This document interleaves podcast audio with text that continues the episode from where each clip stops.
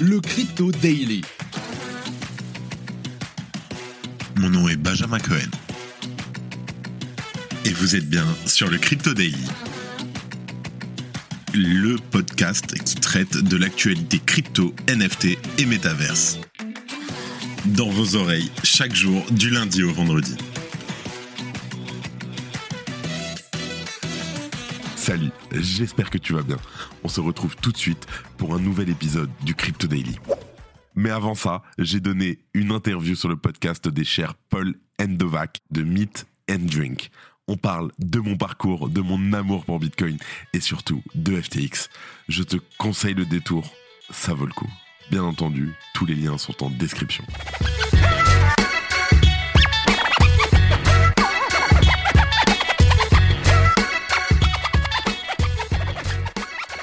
Cette musique et bien sûr, aujourd'hui, on va parler, comme d'habitude, de FTX.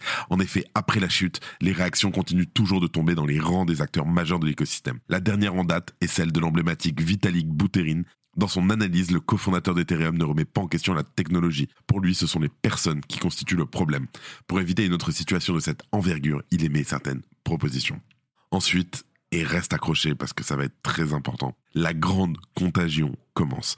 Genesis Trading met en garde contre une éventuelle faillite alors que la collecte de fonds n'avance pas. En effet, Binance et Apollo ont dit non. Ayant précédemment suspendu ses services de prêt, le géant de la cryptographie pourrait être la dernière victime de la contagion de la crypto. Et pour finir, on va s'éloigner de FTX. En effet, un géant de la finance traditionnelle semble continuer son expansion dans l'industrie. En effet, JP Morgan, banque américaine, vient de déposer un brevet pour le futur lancement de son propre wallet. Mais avant tout ça, et comme d'habitude, il est moche, le coin du marché. Here comes the money. Here we go. Nous enregistrons cet épisode, nous sommes le 22 novembre 2022 et il est 14h30. Alors, nous continuons notre baisse, c'est pas beau à voir, nous avons un market cap en baisse de 2% à 784 milliards, un bitcoin en baisse aussi de 2% à 15 900 dollars environ, un Ether moins 3% qui s'approche dangereusement de la barre des 1000 dollars, le BNB à moins 1% à 257 dollars, le XRP qui est en hausse, waouh, moi-même je suis surpris, de 3,3% à 0,36 dollars, Cardano, Dogecoin s'abaisse de 1,5%, le Polygon en hausse de 4%, probablement à cause de la rumeur d'un potentiel partenariat entre YouTube et Polygon. On en parlera demain. Allez, tout de suite, on passe aux news. L'effondrement de FTX, bien entendu, c'est encore récent, fait toujours parler. En effet, le cofondateur d'Ethereum a également donné son point de vue. Lors d'une interview ce week-end, Vitalik explique que l'ensemble de l'écosystème crypto doit tirer des leçons de la chute de la plateforme de trading FTX. Dans son entretien, il réfute le fait que la technologie qui fait fonctionner l'économie des actifs crypto soit la cause de la chute de FTX ou d'autres plateformes de trading dans le passé. Il se focalise plutôt sur les personnes qui constituent selon lui la cause de cette situation. Vitalik Buterin demande aux plateformes d'échange de faire plus d'efforts pour rassurer les clients. Pour lui, il ne faut pas seulement se limiter aux formalités conventionnelles. Il déclare qu'au lieu de s'appuyer uniquement sur des méthodes fiat telles que les licences gouvernementales, les auditeurs, la gouvernance d'entreprise et les enquêtes sur les antécédents des personnes qui dirigent les exchanges, ces dernières pourraient créer, je cite, des preuves cryptographiques qui montrent que les fonds qu'elles détiennent on-chain sont suffisants pour couvrir leurs responsabilités envers leurs utilisateurs. Vitalik en a fait un article sur son blog. Si jamais tu veux du technique, c'est en description. Le cofondateur d'Ethereum rappelle que l'effondrement de FTX est lié au fait que l'exchange utilisait les dépôts des clients à d'autres fins sans tenir compte d'une éventuelle demande de retrait en masse, un bank run. Dans la capacité de satisfaire les clients en cas d'afflux important de demandes de retrait, puisque la liquidité disponible est insuffisante, le crash était inévitable dès le premier bank run. Vitalik insiste, certains membres de la communauté retrouvent leur croyance dans ce drame. Je cite. Cela dit, de nombreux membres de la communauté Ethereum voient également dans cette situation une validation de ce qu'ils ont toujours cru. Tout ce qui est centralisé est par défaut suspect. Bien entendu, le cofondateur d'Ethereum n'est pas la seule personnalité de l'industrie à s'inquiéter des retombées négatives suite à cette situation. Le PDG de Binance, Champagne Zhao, hausse également le ton et demande aux acteurs de se montrer un peu plus crédible. Jusque-là, les réglementations qui cadrent le secteur se concentrent sur la lutte contre le blanchiment d'argent et le New York Customer, KYC. Le leader de Binance insiste à ce que la régulation soit en grande partie orientée vers les opérations d'échange. Il évoque par exemple le contrôle des modèles commerciaux ainsi que la preuve qui atteste des réserves disponibles. D'après lui, cette nouvelle chute fait reculer l'industrie de quelques années en arrière. De même, il faut s'attendre à ce que les régulateurs soient plus rigoureux vis-à-vis des entreprises d'exchange. Et la question qui reste, c'est Binance grand bénéficiaire de l'effondrement de FTX, alors que des enquêtes sont en cours pour situer les responsabilités dans le crash de FTX, on constate une explosion énorme des échanges sur Binance. Selon les informations de Good Value Crypto, que je salue d'ailleurs, confirmées par Nomix, le volume d'échanges sur la plateforme est passé de 6,5 milliards de dollars à 26 milliards de dollars, soit une augmentation de 300%. Certes, ces derniers jours, on note une baisse de 12% sur le marché des produits dérivés et 13% sur celui de spot. Toutefois, la plateforme de CZ reste bien loin devant ses poursuivants en matière de volume d'échange. Personnellement, je ne pense pas que CZ ait fait exprès de faire collapse FTX parce qu'aujourd'hui, ils sont trop gros. Binance, c'est les premiers de beaucoup trop loin. Tout le monde va les avoir dans le viseur. Si tu aimes le daily et que tu veux qu'on continue à te proposer toujours plus de contenu de meilleure qualité, une note et un commentaire nous aident énormément. Merci de ton soutien. En deuxième news, on va parler de la grande contagion, la fameuse qui commence.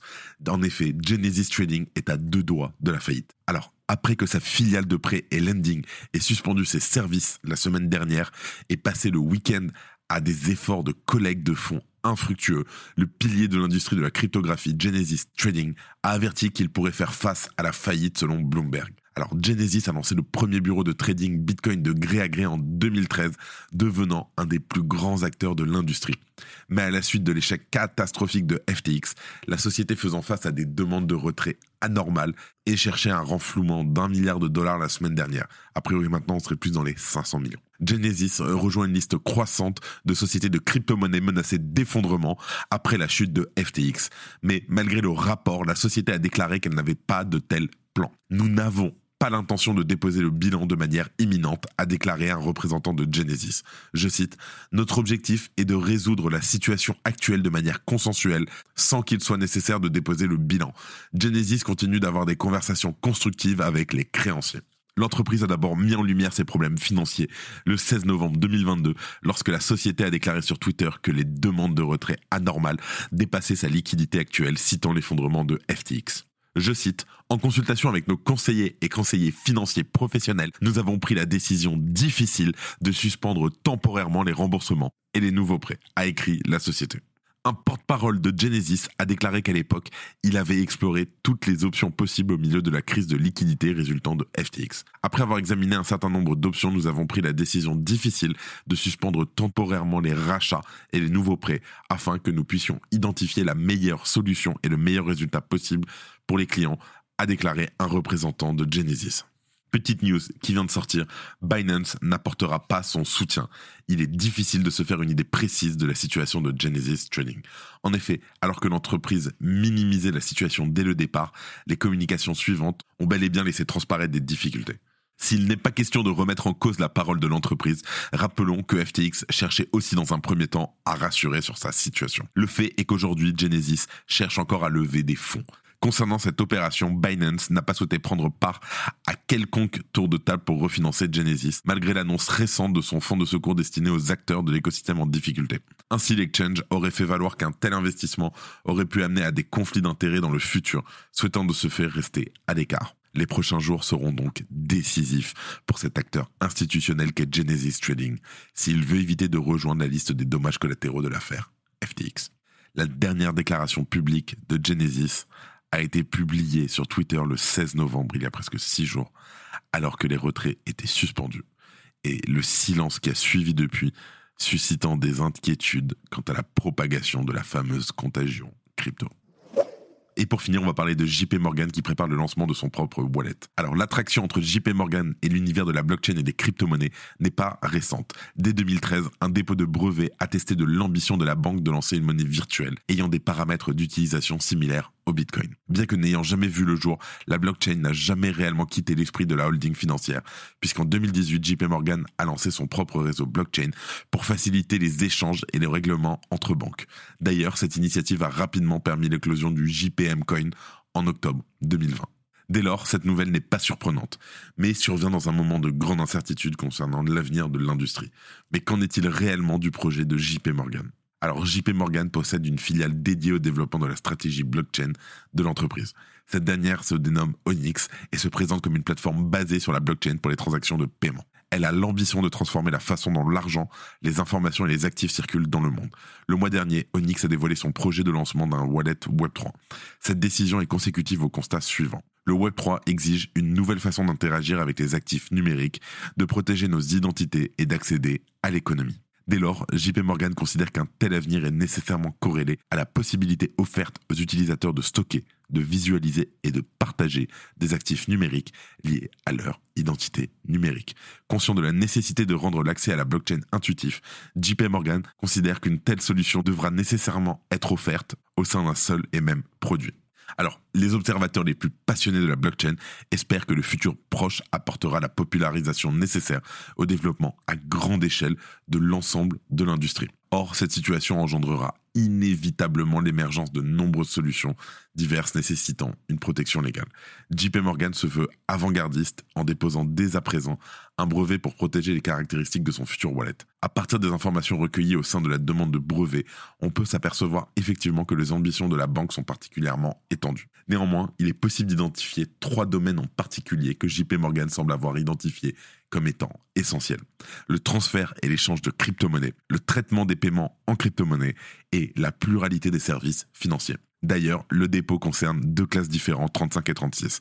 La 35, c'est le secteur de la publicité et des affaires, tandis que la classe 36 concerne la catégorie des assurances et de la finance. De fait, l'utilisation de la classe 35 pourrait laisser envisager une utilisation grand public de ce futur wallet. Enfin, JP Morgan a utilisé les classes internationales pour déposer son brevet. Dès lors, on peut envisager un futur wallet présent dans de nombreux pays différents. Cette décision est une très belle démonstration de l'intérêt porté par le système tradi et des institutionnels au Web3. Néanmoins, il ne faudrait pas que ce wallet devienne un moyen de surveillance de masse pour les gouvernements du monde entier. Pour être réellement accepté par la communauté, JP Morgan devra concevoir son wallet dans le respect des concepts phares de la blockchain. En attendant d'en savoir plus sur ce wallet, on peut en tout cas se réjouir de voir un intérêt grandissant pour le Web3. Allez tout de suite, les news en bref. Uniswap a mis à jour sa politique de confidentialité et il semblerait que la plateforme d'échange décentralisée collecte plus de données qu'on pouvait imaginer. Attention, Malgré la gestion financière chaotique de Sam Bankman-Fried et de son équipe, les chiffres sur le cas FTX Group se précisent. La trésorerie du groupe serait relativement meilleure par rapport au dernier des comptes. En effet, la plateforme déchue disposerait de 1,4 milliard de dollars de trésorerie. Marie-Claire fête ses 85 ans avec des NFT. Premier mensuel féminin haut de gamme français, Marie-Claire innove et propose à ses lectrices et ses lecteurs une collection de NFT présentée dans une galerie d'art numérique immersive. Outre l'œuvre digitale en édition limitée, le NFT Experience donnera accès à un package unique et exclusif. Le Grayscale Bitcoin Trust, dont on parlait hier, affiche désormais une décote de moins 45% par rapport au Bitcoin auquel il est censé être corrélé, donc un pour un. Bloomberg révèle que FTX était déjà sous enquête du procureur américain pour le district sud de New York depuis plusieurs mois. Selon plusieurs sources ayant souhaité préserver leur anonymat, l'enquête concernait également les branches américaines et offshore du groupe FTX dans le cadre de la loi sur le secret bancaire. Et voilà, c'est la fin de ce résumé de l'actualité du jour. Évidemment, pensez à vous abonner pour ne pas rater le suivant, quelle que soit d'ailleurs l'application que vous utilisez pour m'écouter. Rendez-vous aussi sur Twitter et LinkedIn pour d'autres contenus d'actualité exclusifs. Je crois que j'ai tout dit. Faites attention à vous. Et moi, je vous dis à demain. C'était Benjamin pour le Crypto. Merci et à très vite.